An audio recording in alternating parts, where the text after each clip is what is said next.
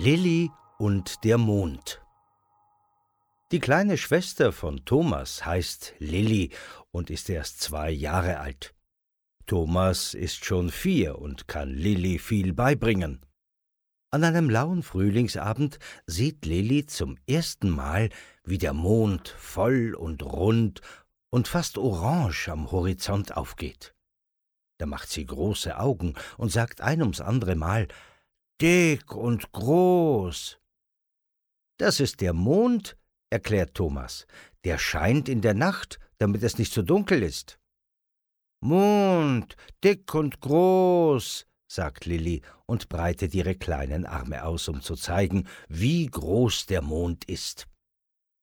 Von nun an hält Lilli immer nach dem Mond Ausschau.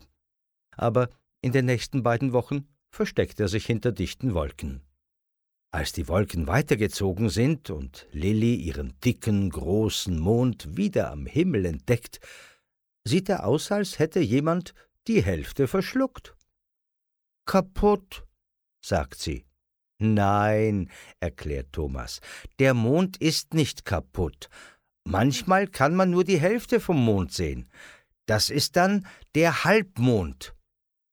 Halbmond, sagt Lilli und Thomas ist froh, dass sie nicht fragt, warum man nur die Hälfte sehen kann, denn das weiß er auch nicht.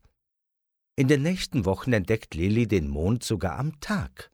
Da steht er ganz weiß und schmal hoch am Himmel.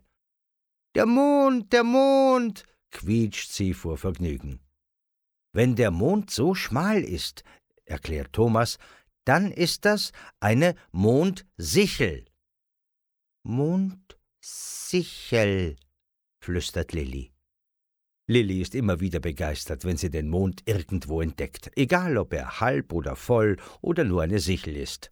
Aber vollends beeindruckt ist sie, als sie eines Abends zwei Monde am Himmel sieht. Und das kommt so. Thomas und Lilli sind bei ihren Großeltern zu Besuch.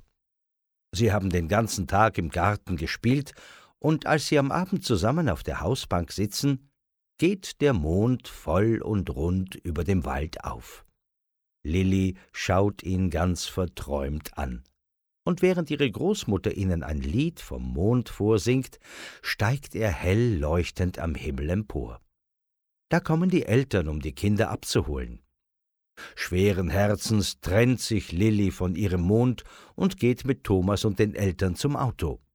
Dort dreht sie sich um und sieht den Vollmond nun über dem Haus ihrer Großeltern stehen.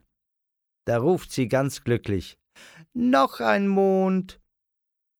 Die Eltern lächeln, und Thomas ist ganz still, denn er weiß nicht, wie er Lilli erklären soll, dass der Mond über dem Haus derselbe Mond ist wie der, den sie über dem Wald gesehen hat.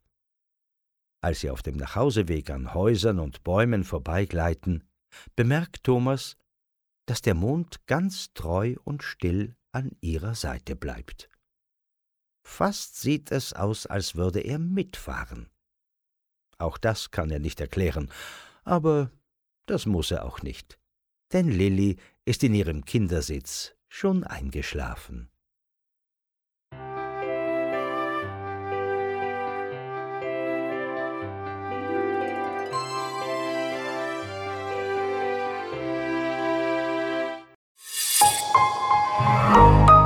Weitere Angebote zum Downloaden und mehr Informationen auf Weltbild.at